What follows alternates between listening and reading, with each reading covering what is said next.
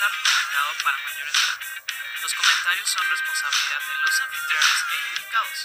El uso del lenguaje, así como algunas opiniones, pueden ser ofensivos. Se recomienda criterio y discreción. Salud, amigos. Salud, salud, salud. Salud. Salud, amigos. Bienvenidos. Qué pro está el vaso de Héctor. Y yo nada más con mi, con mi termo. Hola, bebé. ¿Cómo estás? ¿Quieres tomar? No, no, no muestres al mundo que tú también eres alcohólico. Pues dicen que todo se parece a su dueño, querida Katia. Y pues muy bienvenidos a todos, queridos amigos. Estamos aquí en otro episodio de su podcast de investigación, divulgación y chismes candentes favoritos, Academia Neta. Y el día de hoy pues nos, nos acompaña un gran amigo y colega, Héctor eh, Balma, que pues está aquí con nosotros, acompañándonos. Hola Héctor, ¿cómo estás? Hola, bien, ¿ustedes qué tal? ¿Cómo están? Aquí. Todo muy cool. Aquí. Todo muy Aquí, cool aquí, de aquí. sobreviviendo a esta pandemia. También. Aquí con, con el capuchino, según. No es capuchino, para los que, para los que acaban, los que no saben, pues esto es, esto es una caguama en una taza. Creo Pero, que ¿qué tazota debe ser para que quepa una caguama ahí adentro? ¿Sí? O sea, ve, mira, ¿sabe?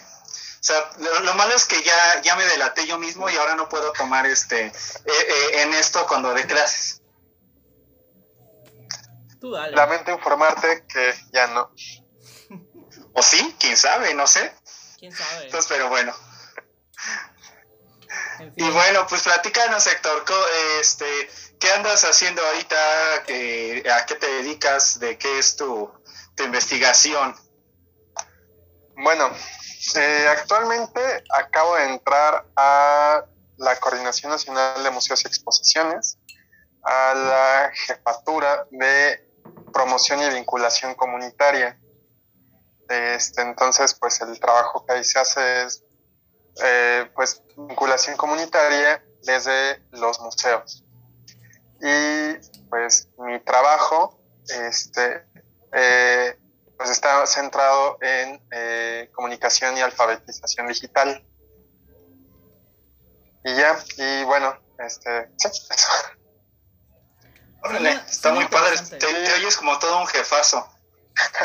Seguramente lo es, seguramente lo es, porque ahí lo ven muy sencillo y todo, pero para el tema de museos, yo creo que es un muy buen momento para, para hablar un poco, como traer la discusión a un territorio como más, digamos, más, más sencillo y decir por qué importa lo que haces, porque mucha gente quizá cuando entra a un museo ha de pensar que es como no sé, cuando llega la exposición o cuando se instala la exposición, nada más es como ver dónde cuelgas las cosas, ah, pues aquí se ve bien, aquí le da la luz y ya está, ¿no? Entonces creo que este es un buen momento, amigo, para que te dejes ir como gorda en tobogán y decir, no, o sea, lo que hay dentro de un museo es, lleva toda una planeación súper compleja y sobre todo en lo que estás haciendo ahorita, o sea que, que con el tema de la pandemia ha venido mucho como la cuestión de visitar museos a través como de muchas plataformas y aplicaciones que Google Arts and Culture creo que no es la única. Creo que este es un buen momento para que digas, Sí. no, cada que usted entra a un museo, no todo es como al azar. Pues sí, justo este, diste en el clavo, Katia. Ah, los museos son, son, procesos complejos. Ah, o sea, desde que puedes tener la idea de, eh, de qué quieres decir, cómo lo quieres comunicar, a quién se lo quieres comunicar, por qué se lo quieres comunicar. O sea, eso, e- e- esa cadena es, es un proceso que en muchas ocasiones cuando se trabaja en, los museos, o sea, como ya está tan am, automatizado, pues se saca en cuestión de meses, pero también te puede llevar años, o sea, desde la desde concebir un solo espacio, o sea, un, un museo, hasta una exposición, o sea, tiene distintos ritmos, distintos tiempos, o sea, también debes, este, eh, no sé, por ejemplo, ahorita se me viene a la mente todo este rollo de la, la diferencia entre los museos de arte y los museos etnográficos, en donde el museo, en el museo de arte el- la pieza es la protagonista Y entonces eh, construyes el, el, discurso alrededor de la pieza. Y en los museos etnográficos, históricos, el discurso es el protagonista y entonces los objetos son lo que revisten a, ese, a ese discurso. Entonces, eh, pues estas dos maneras de concebir este, eh, el narrar una historia dentro del museo, pues te lleva a distintos caminos y distintos eh, tiempos que pueden llegar a ser este, un poco em, difíciles de comprender. O sea, justo ahorita pensando en, en, Luego se me van las cabras, perdón. A todos, este... Sí, pero. sí, ya estamos viejos. Porque todos estamos igual. todos estamos igual. Tú dale. Sí, este. Ya, ya ni me acuerdo qué les estaba diciendo. De los discursos de la obra y de esto. Ah, claro, claro. Este, entonces, eh, pues justo, o sea, uh, con, con, las obras de arte, pues se construye es, este discurso alrededor de la obra, eh, los objetos en, el Museo Histórico Etnográfico pues este, sirven para ilustrar, para, para, completar y a partir de ahí también se van este, sumando otras cosas. este, se va sumando la museografía, que este, pues es el, el la, la museografía es el aterrizaje en el espacio tridimensional del concepto que se quiere transmitir. Entonces, este, o sea, es a partir de los colores, texturas, formas, recorridos, este, luces, sombras, todo eso también va a enriquecer la experiencia del visitante cuando se encuentra eh, dentro del museo y cuando se enfrenta a las distintas piezas. Este, también entran ahí en juego los, este, el área de servicios educativos, que aquí mucha gente piensa que el área de servicios educativos es el área de cositas el área de juegos y cantos, cuando no es eso. El área de servicios educativos es, es un área súper importante porque este, brindan herramientas para que las personas puedan aterrizar también dentro de su contexto este, lo que se está tratando de transmitir con la exposición. El área de servicios educativos también es, eh, es importante porque em, aquellos huecos que puedan quedar en, el discurso, ellos también los llenan. Y, entonces se valen de distintos recursos pedagógicos para lograrlo. Y entonces, este, sí, efectivamente hacen talleres, hacen conversatorios, este, visitas teatralizadas, o sea, bastantes actividades, pero no nada más se centra en eso, también este, con actividades dentro de la exposición. Y entonces este, pues ya le dan un sentido más lúdico pedagógico para que no sea como en muchos espacios donde el curador dice plasma su tesis y entonces tienes este, cédulas que son de piso a techo en Arial 2, este, así, entonces de repente, o sea, cuando te enfrentas con esos textos es así como que flojera. Y el área de servicios educativos, pues es como, a ver, lo traducen y hacen a veces que sea más digerible. Y en ese mismo, este, en, este mismo entramado entra, este, pues el área de inclusión y accesibilidad, que también, pues es, este, la forma de, eh, de que este discurso abrace a todos los, los nichos este, o los grupos este, que, se aproximan con, al museo. Este, em, también está eh, el área de, pues, vinculación, promoción comunitaria, que está muy hermanado con, con, inclusión, con servicios educativos, pero ellos son los que hacen también pues, eh, este, este puente entre el museo y las comunidades y la gente que está afuera. Entonces, este, pues, eh, esto a partir de una nueva ola de, la museología, pues que plantea que el museo pues no es un templo del saber, no es este, una academia, no es este, el mausoleo. Hay, hay, hay una frase que, que a mí me, me, me, impactó mucho cuando la leí. Fue de, de un, este, hubo una comitiva eh, cuando se inauguró el Museo Nacional de Antropología, vinieron unos canadienses y en esta comitiva, este, pues las autoridades mexicanas estaban mostrando el gran Museo de Antropología, que la verdad es que sí lo fue. Fue un hito en arquitectura, en ingeniería, en, en diseño museográfico, en, en, muchos ámbitos a nivel mundial. O sea, venían de todo el mundo a ver qué se estaba haciendo en México, cómo era que, posible que en México se estuvieran haciendo museos de gran calidad que estaban compitiendo con el British Museum, con el Louvre. Entonces, este, y la verdad es que muchos de los que trabajaron en, la construcción de este museo después salieron al extranjero a, a, a construir más museos y puedes ver la huella de los mexicanos en varios museos alrededor del mundo. Este, incluso este, unos, estudiantes, bueno, en, entre estudiantes y, un despacho pequeñito de, arquitectos mexicanos que habían estado en el INE, que habían colaborado en el Museo Nacional de Antropología, compitieron este, para, la reestructuración del Museo de Louvre. Este, y pues quedaron entre los cinco mejores. Lamentablemente no, no, no, no, no le ganaron al japonés que construyó la pirámide de cristal, pero, o sea, eso te dice mucho de la gran calidad de, de, de los museógrafos y de los museólogos mexicanos.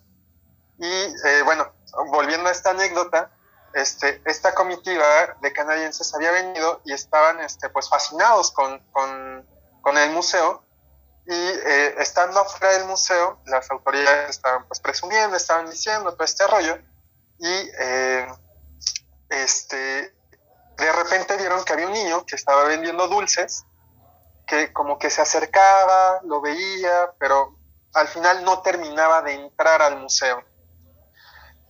Y entre todo este eh, holgorio, pues eh, las autoridades mexicanas le, le dijeron al niño, oye, este niño, ¿por qué no entras? Este museo fue hecho para ti, lo hicimos para ti, para tu disfrute, para tu goce, para que aprendas, etcétera, etcétera, etcétera.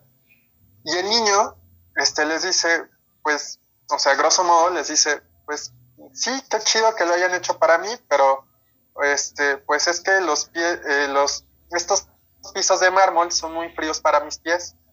Entonces, o sea, esa frase es así eh, lapidaria porque eh, sí, de alguna manera se había pensado para eh, construir los museos para, para, para, la población, para nosotros, para todos, pero al final quedaba este, esta, no, no, existía un vínculo real entre el museo y las distintas comunidades que, que lo circundan.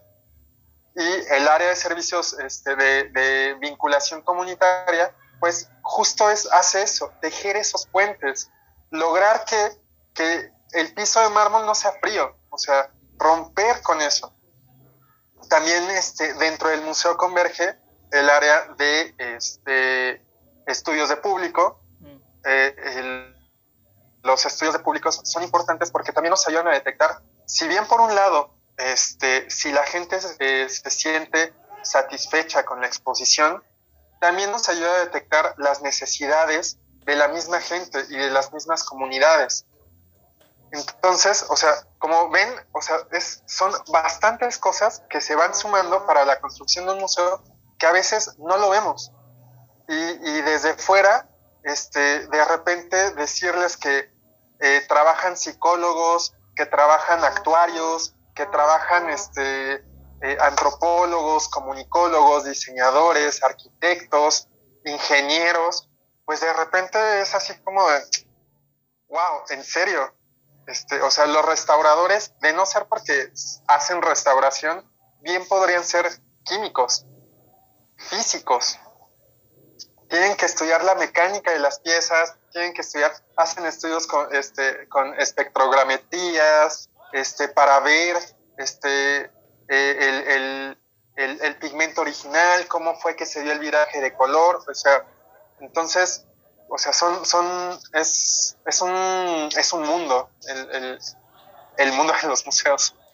Totalmente. Oye, y aquí me surge la, o sea, digo, de manera muy breve, porque sé que es algo que podríamos meternos y hablar semanas o meses de esto, pero eh, digo, por, mí me parece que es valioso que, que la gente sepa, por ejemplo, el, el, o sea, entonces, ¿qué, ¿qué, es un museo? Porque tú mencionaste, o sea, no es un templo de saber, o sea, donde la gente tiene que ir en cada, ¿no? O sea, o por ejemplo, porque mucha o, o, por ejemplo hay gente que dice, ay, es que pues solo son cosas del pasado, cosas viejas, no sé, como, como, o sea, como la, el mausoleo, la tumba, o, por ejemplo, esta cuestión de, de, es que yo, ¿para qué voy a un museo si yo no voy a entender lo que está ahí?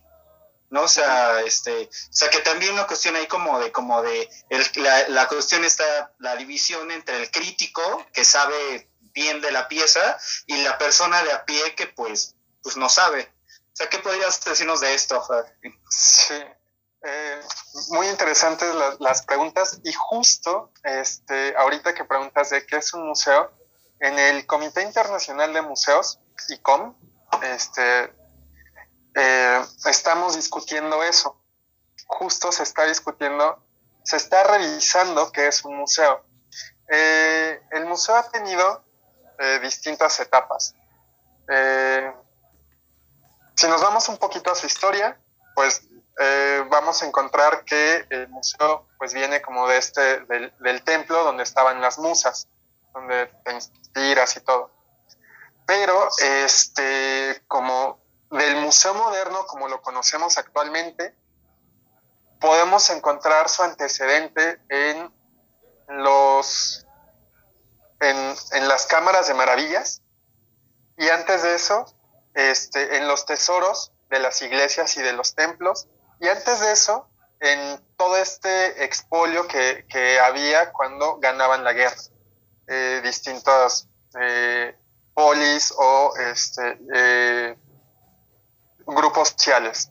Entonces, este, se traían pues los tesoros de los, de los conquistados y los exhibían. Un poco, más o menos, así fue como se fue construyendo el museo. Con la, con la iglesia, pues se convirtió ya en un templo. Eh, si, si, ves, eh, mucho, hay una similitud entre la actitud que toman las personas dentro del espacio museal a cómo es la actitud en una iglesia eh, la gente entra callada, este, entra eh, pues un poco expectante, pero este, eh, pues sí, como con, con, cierta distancia, con cierto recelo entre lo que está en, en, en las iglesias y, y, las personas. Este, y más o menos así es como se ha mantenido esa relación de las personas con los, con, con los museos.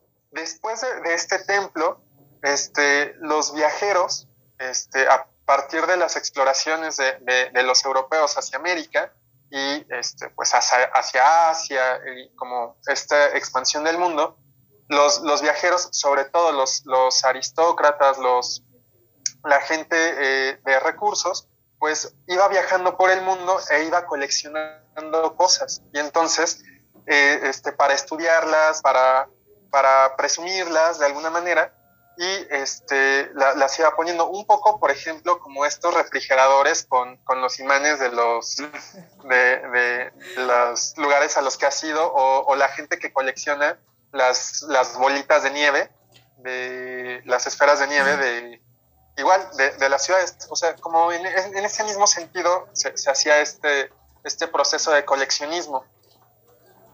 Y este, de hecho, por ejemplo, este, en, en 1800 más o menos, este, existía este, eh, era como el Gran Tour, en el que aristócratas ingleses, sobre todo ingleses, tenían este, eh, como su paso hacia la adultez implicaba este, viajar alrededor del mundo.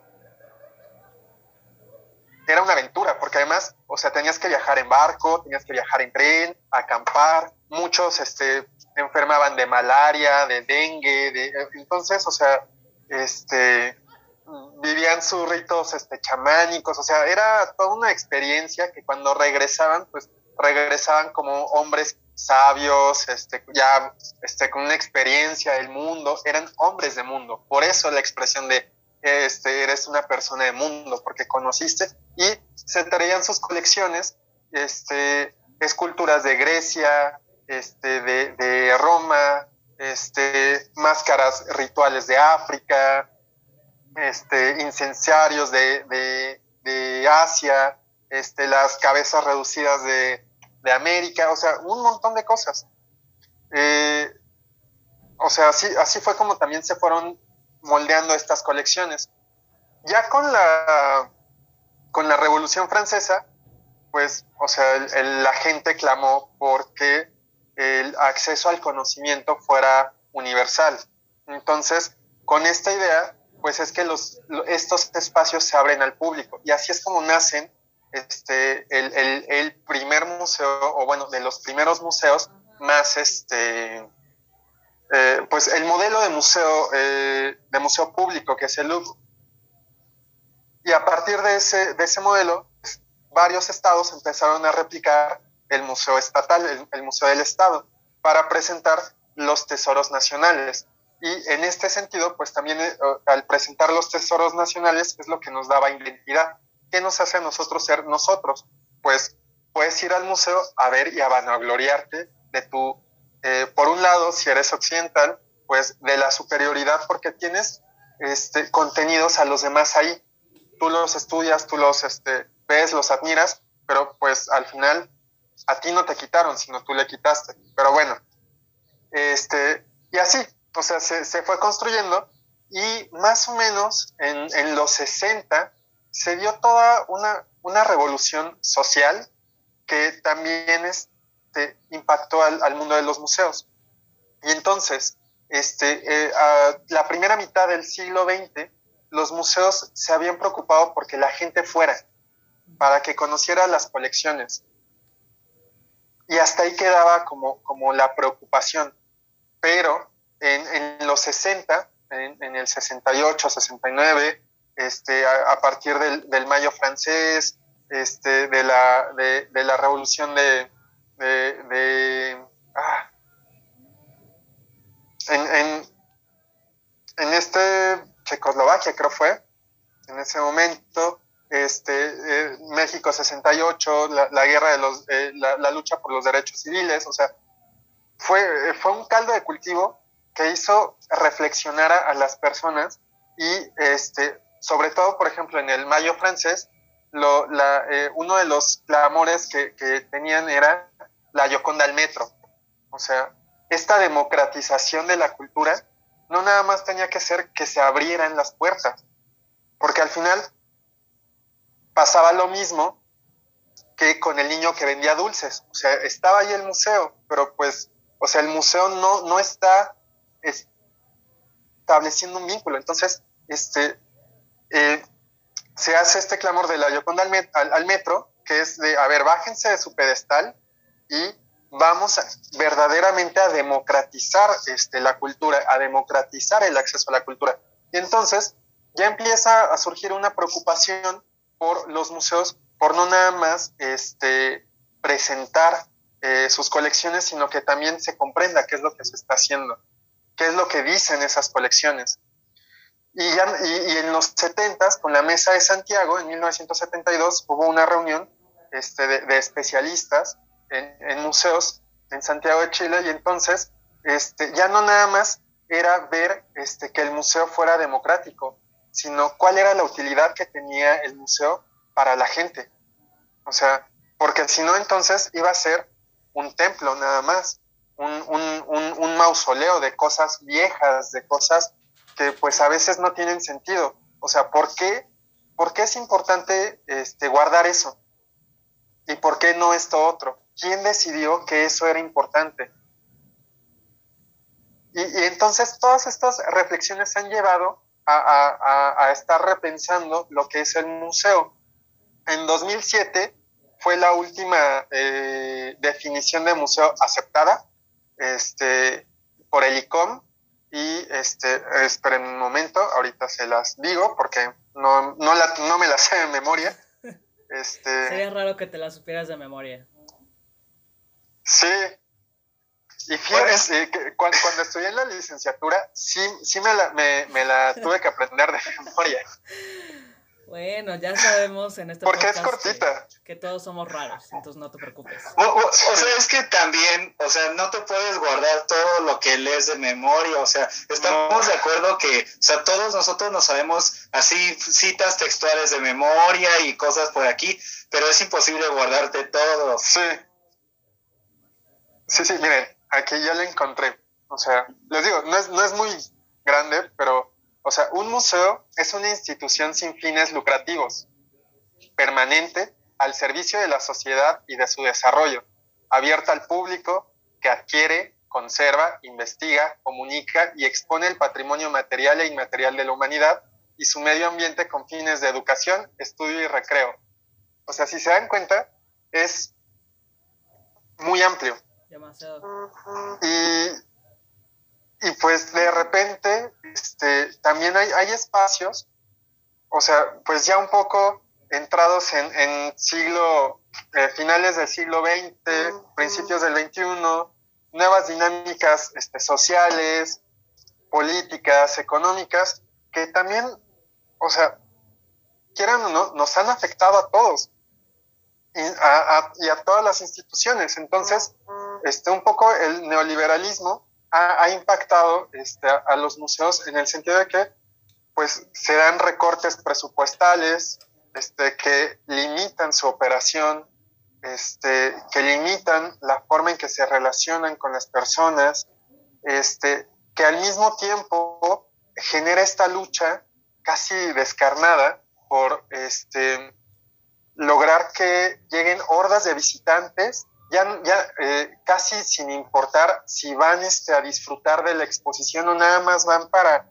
para llenar un hueco, pero pues algunas dinámicas de algunos espacios pues son, de, son en este sentido y entonces este, para, para, para hacerse recursos, porque este, tienes mayor número de visitantes, pues te damos más, más recursos.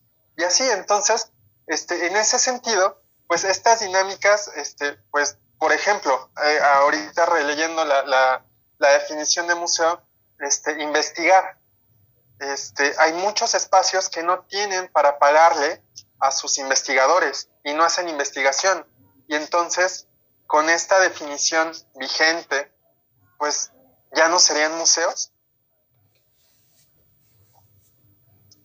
Si un museo no tiene colección, porque ahorita estamos con todo este eh, rollo de colonial y de, repatriación y de, un poco, este, eh, pues sí, o sea, de, saldar cuentas pasadas, este, y, si el museo está regresando colección a, las comunidades a las que les fueron arrebatadas, este, deja de ser museo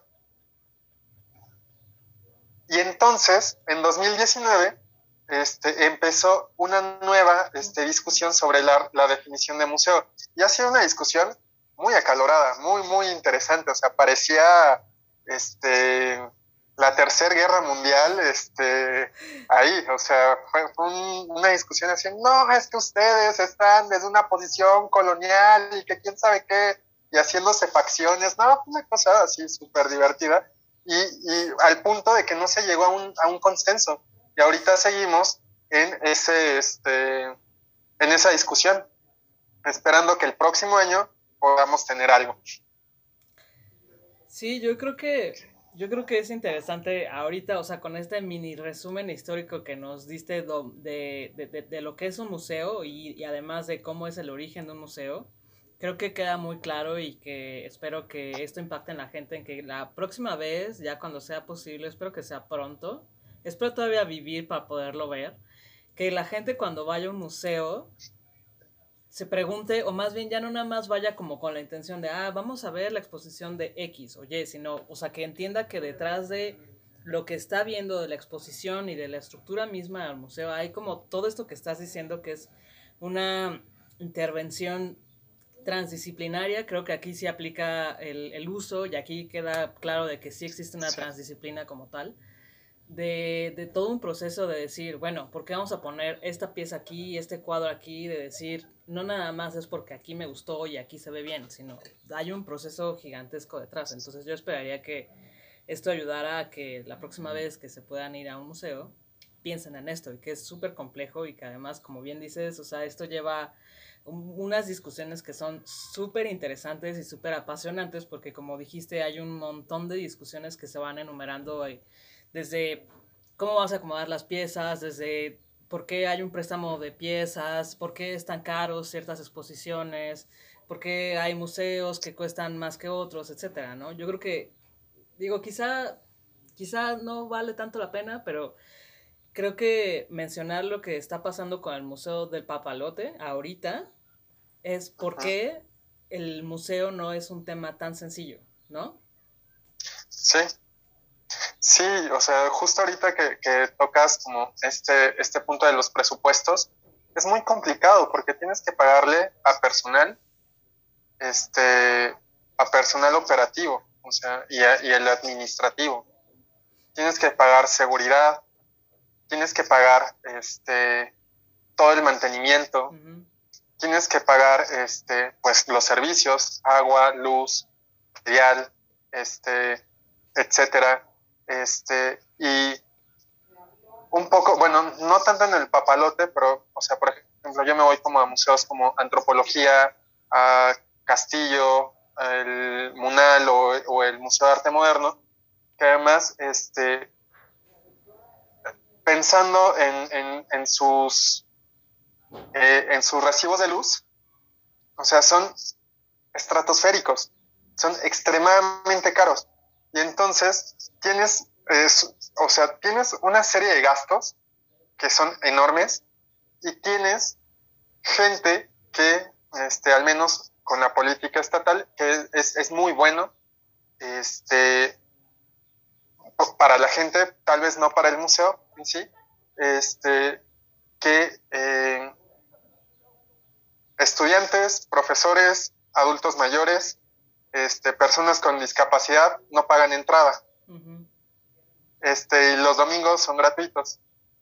Entonces, este, hace muchos años habíamos hecho el, el, un poco como el análisis de, de cuántas personas pagan este, realmente eh, su, bolet, su, su, derecho de, de, acceso, de acceso a, a, los museos y pues era una tercera parte de los visitantes.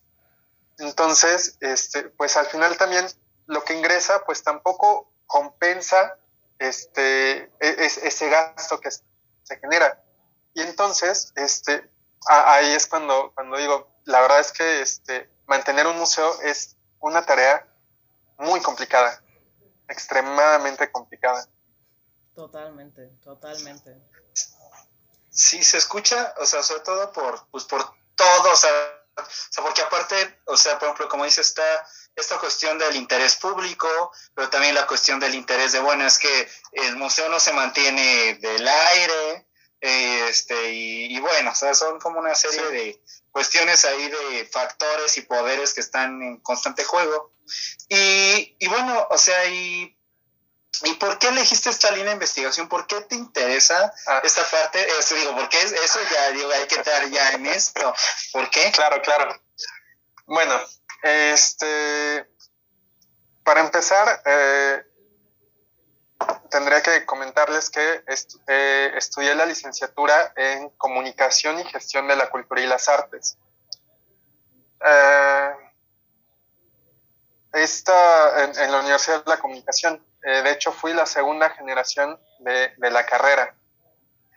Y este, es muy interesante cómo cuando entré, fue cuando empezó como este auge de gestión cultural como como, como parte de, una formación profesional.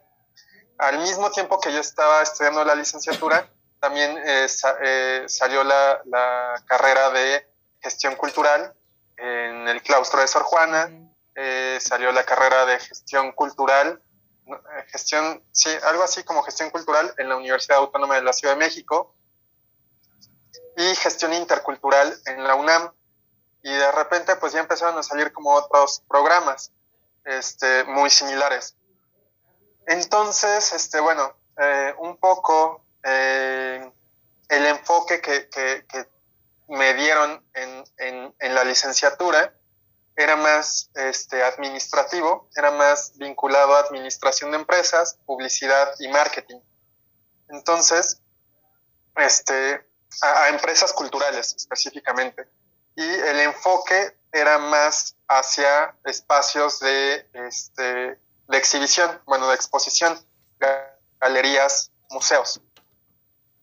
Eh, un poco entre, eh, entre la licenciatura y todo me empezó a llamar, eh, me empezó a llamar este, la atención el, el, mundo de los museos y, este, y las nuevas tecnologías, entendiendo al museo como un dispositivo de comunicación.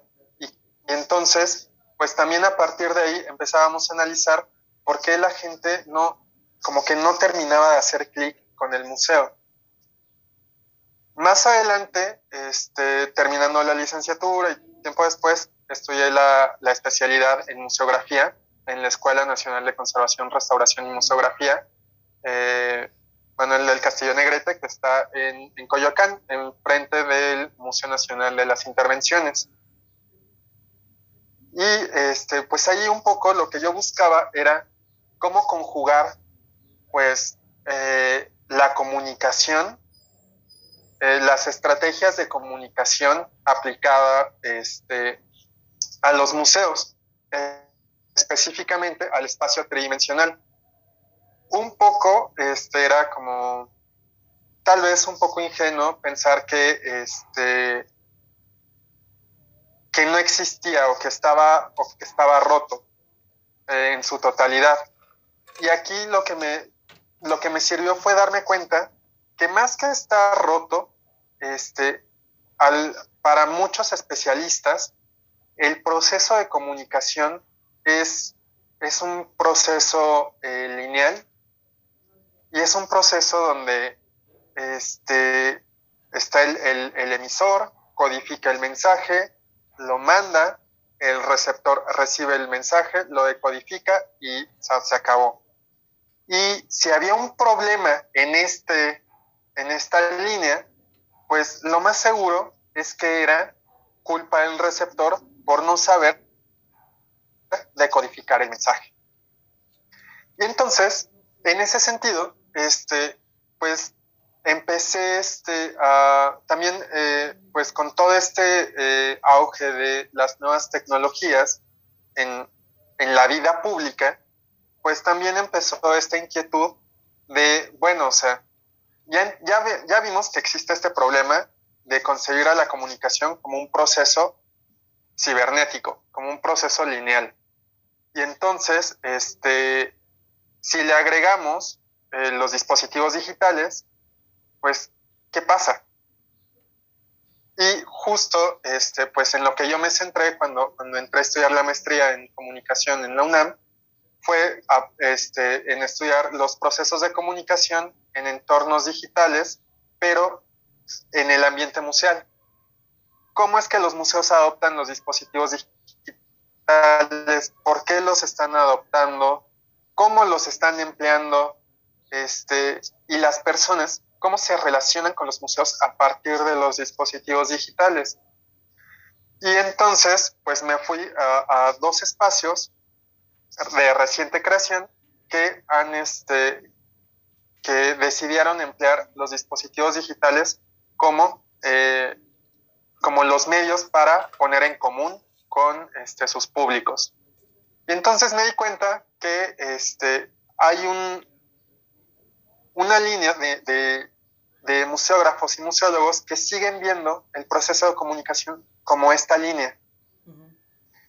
Este, pero hay otros que ven el proceso de comunicación como, como eso, como, como establecer un, vínculo con las personas, establecer un diálogo, este, y eh, no emplean los dispositivos digitales eh, como por, la novedad, sino ven si los pueden o sea, ven si, si son necesarios, si, si existe otra forma de presentar los contenidos que no sea a través de los dispositivos digitales, empiezan a considerar la viabilidad y la factibilidad de, de, su uso. Y en ese sentido, si deciden emplearlos, pues, ¿cómo van a emplearlos? O sea, ¿de qué manera este, pueden ser como esa extensión de nuestra mano? Y no necesariamente eh, el, este, algo que, nos domine a nosotros, eh, algo, algo por el estilo. Entonces, justo está este, este, esta situación. Y no sé, no sé si respondí a tu pregunta. Sabes que ahorita que dijiste esto de la parte digital, yo me acuerdo mucho porque yo eh, tenía un tío, bueno, ya, ya falleció, y este, él eh, en Tlalpujagua hay una mina, la se llama la mina Dos Estrellas, y él, y él justamente, pues él recupera esta mina para convertirla en un museo. Y, y pero él, eh, o sea, digo, eh, sinceramente, pues es, o sea, fue, fue este, pues un tipazo, pues por todo lo que hizo de museo, de, o sea, de convertir esta mina en y demás. Pero acuerdo que él, bueno, pues él era mi tío abuelo, y él tenía este, esta concepción del museo, del museo tradicional. Porque yo me acuerdo que, bueno, yo estaba en la licenciatura y demás, y yo le decía, oye, tío, pero pues, ¿por qué no, pues, haces como promoción así? O le metes como, como estos elementos, por ejemplo, porque, pues, eh, ahí está, por ejemplo, la, digamos, la bóveda, no recuerdo, o sea, donde, donde guardaban el oro, que tienen así unas, unas mirillas, presente para encerrarse en caso de que algo pasara y sacar por ahí las, las pistolas y esas cosas, ¿no? Wow. Y entonces yo le decía, oye, pues es que ¿por qué pues no, pues pones un, pues un, maniquí así, o sea, pues para, o sea, o sea yo como, como dándole ideas, ¿no? Y él me decía, no, no, no, dice, es que no, esto es un museo, no es un parque de diversiones, y no sé qué. Y, y entonces, pues eh, también entra como una cuestión también de, de, la concepción de museo. Nosotros, por ejemplo, en capítulos muy anteriores, no recuerdo con quién lo platicamos, con, con Aún, me parece, este pueblo. yo tuve un compañero en, en, la maestría que él trabajaba con el museo y la transmedialidad, pero resulta que, que su, o sea, que el tutor que tuvo era igual, o sea, de, no, no, no, eso no sirve, eso no existe. Y entonces, bueno, pues fue una, una super problemática, pero, pero también pasa esto, ¿no? Este, este enfrentamiento entre cómo presentarlo y, este concepto de no, el museo es esto y esta cuestión del museo tiene que transformarse. Sí. Sí, un poco. Sí, sí. No, perdón, perdón, Katia. No, que yo creo que también es como empezar como a evolucionar junto con las maneras en que se consume contenido y la manera en que la, la gente está viviendo su vida cotidiana, ¿no? O sea, creo que es, es necesario que empiecen a integrarse nuevas tecnologías en el recorrido de los museos, no sé, ahí sí tú ya me corregirás, sector, pero yo creo que tiene que ser esto transversal a todos los museos, porque pues toda la gente, o sea, bueno, no todos, pero la gran mayoría de la población tiene un dispositivo. Entonces, y, y, y su vida cotidiana es, eh, el dispositivo es parte de su vida del diario, ¿no? Entonces creo que tiene que empezar a transitar a eso, ¿no? Que claro que siguen como imperando estas visiones, como dice Héctor y como también dices tú, Em, de gente que es como, no, el museo tiene que ser así, formal, y, tiene que tener como este, este aire como de superioridad, que creo que también es parte como de que exista este, este gap entre público en general y público que, que pues no sé, que, que tiene como más no sé, más gusto como por, por temas culturales, o no lo sé, pero de que existe un gap, existe un gap, ¿no? Y, y creo que parte de eso es por esta razón. Sí, de hecho, este, qué bueno que tocas e, e, ese punto de, esta transición y, de si todos los espacios deberían este, adoptar los dispositivos digitales. Yo también estoy de acuerdo en que son necesarios, o sea, ya cada aspecto de nuestra vida, o sea, ya, ya está permeado por los dispositivos digitales, querramos o no. O sea, ya, ya prácticamente dependemos de ellos. Pero también este, considero que hay que tener mucho cuidado con el empleo de los dispositivos digitales. Eh, por dos cuestiones. Uno, eh, no hay que usarlos nada más porque sí. Exacto. Este, que es este, el, el caso que, que, que, me encontré aquí en, en, en, México, que este, fue casi como por, por demostrar que podían este, gastar en los dispositivos digitales, metieron videomapping, pantallas táctiles, este, eh, realidad, este, realidad virtual, etcétera. Pero de repente cuando, cuando hice este trabajo con, con los públicos y les preguntaba, bueno, ¿qué tal, qué les pareció? ¿Y qué se pueden llevar de, de, de la exposición después de, de, emplear estos dispositivos?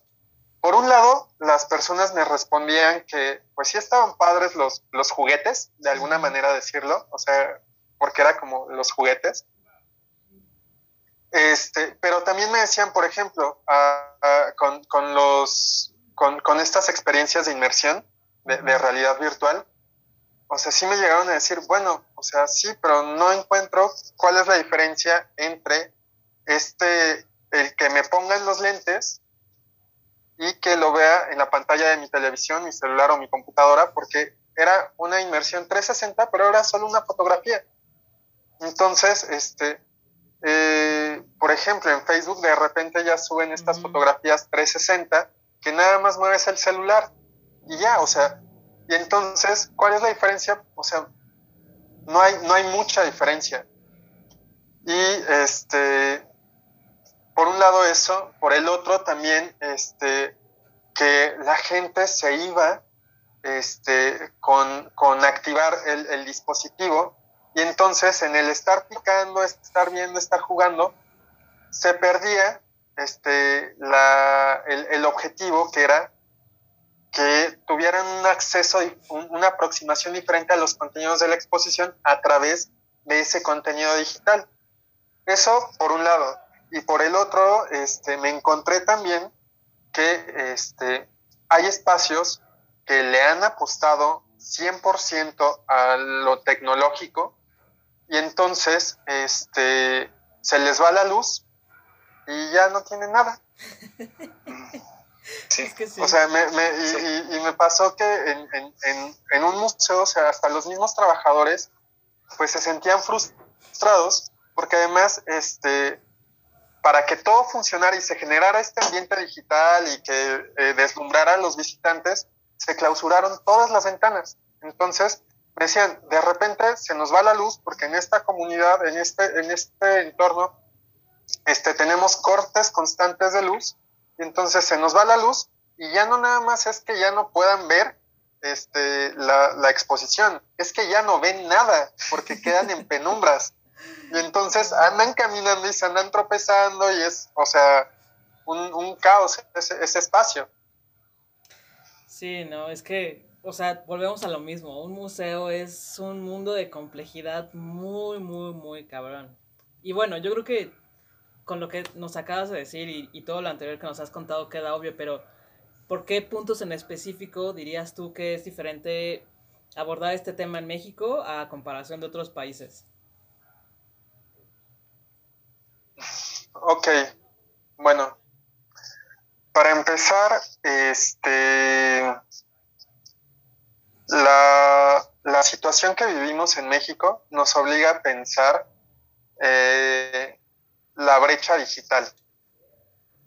Eh, e, efectivamente, tenemos eh, grupos poblacionales que eh, no tienen conexión o que la conexión a través de medios digitales es, este, no digamos que no tienen, es, es pobre no es este lo más eh, pues sí, su, su, vida no gira alrededor de, de estos dispositivos o, o, llega a ser un poco intermitente. O sea, tan solo eh, hay, hay poblaciones en las que la telefonía celular aún sigue siendo 3G porque este, por cuestiones naturales. Uh -huh. eh, se encuentran en valles rodeados de montañas, este, entonces eh, la, las ondas no alcanzan a llegar.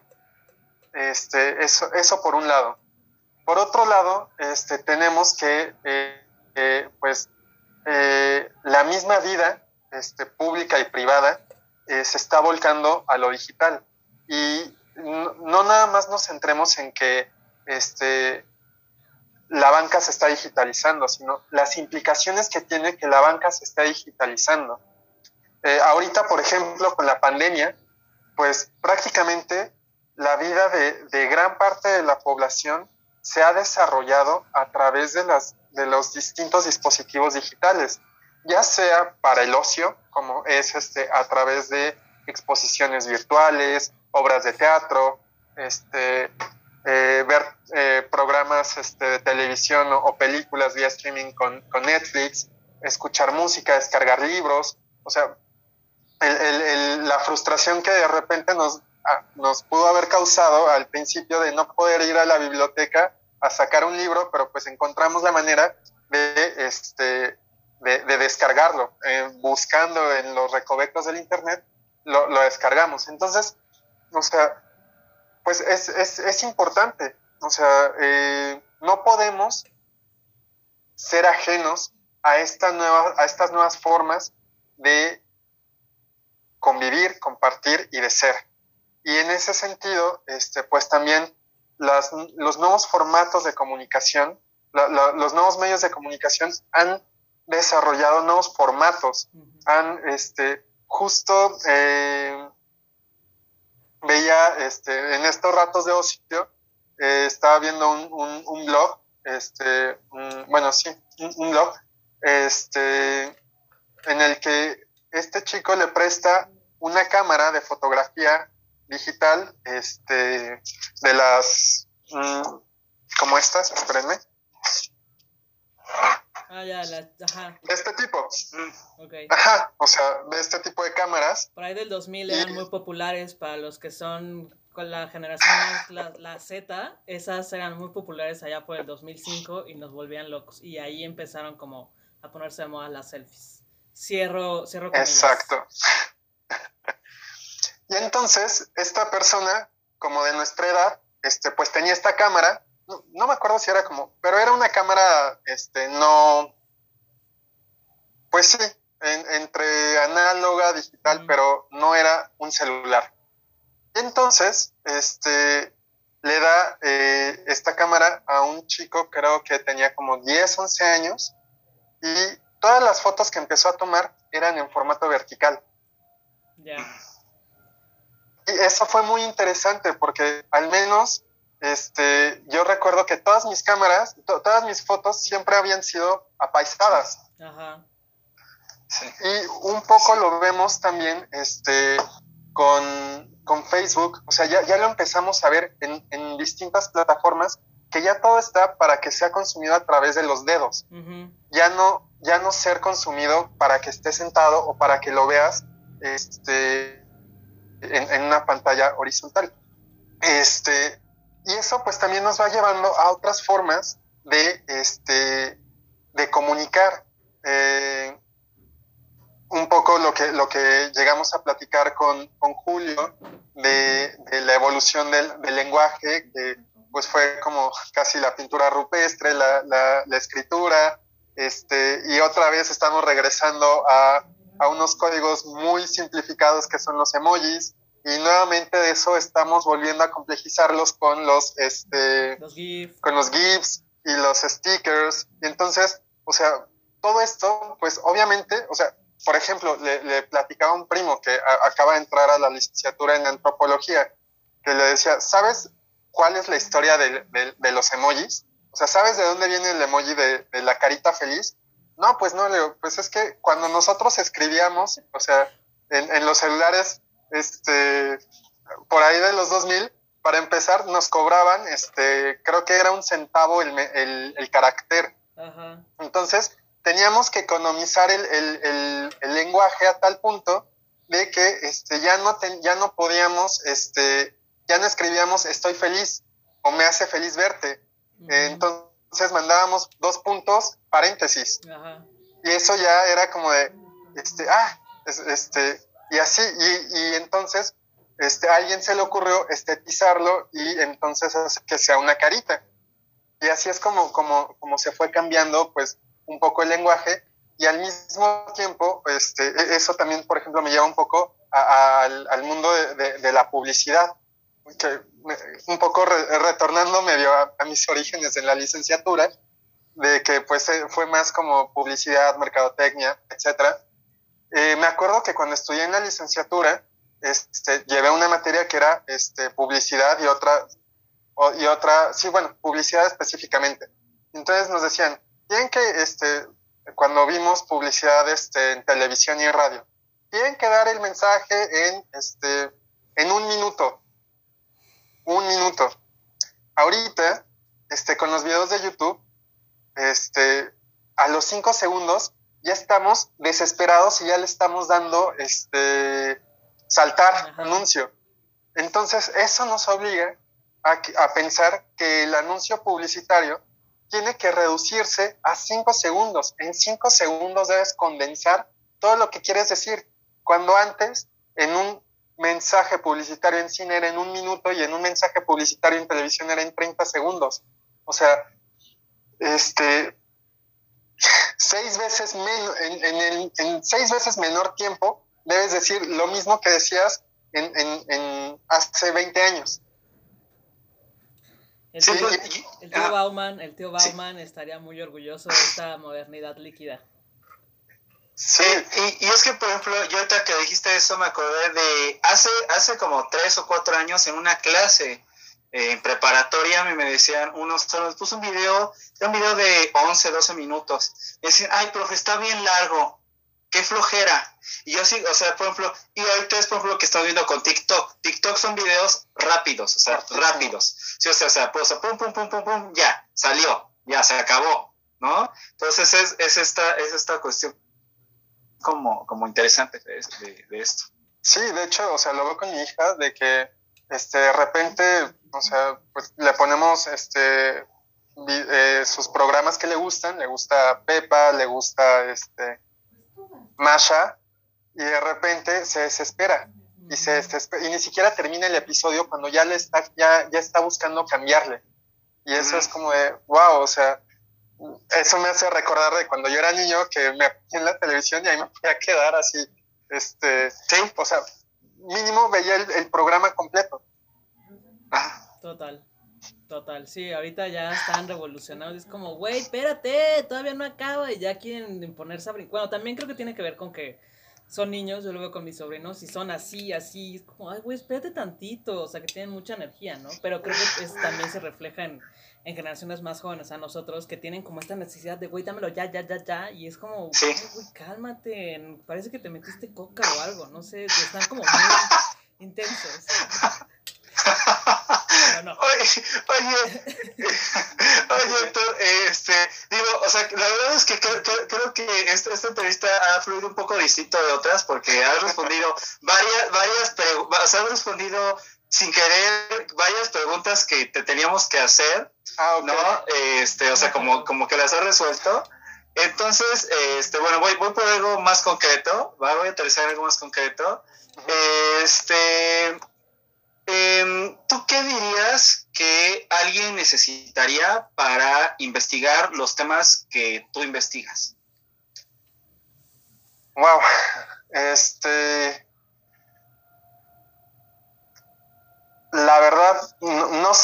Decirte. Eh, mira, eh, yo pienso que eh, para empezar,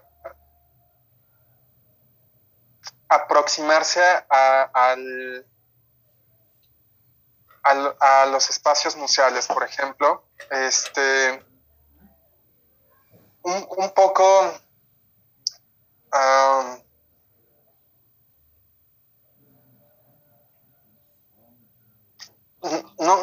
me, cuesta trabajo, no sé, este, es que, por ejemplo, trato de pensar en, en, mí, o sea, qué fue lo que me llevó a, investigar y, y, fueron una, una serie de coincidencias.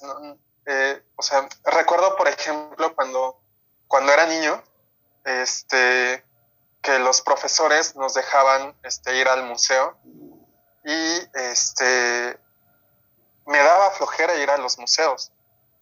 Me, chocaba, la verdad, o sea, como creo la mayoría de los, de los estudiantes nos chocaba ir a los museos. De repente había cosas que me llamaban la atención y era como, wow, qué padre.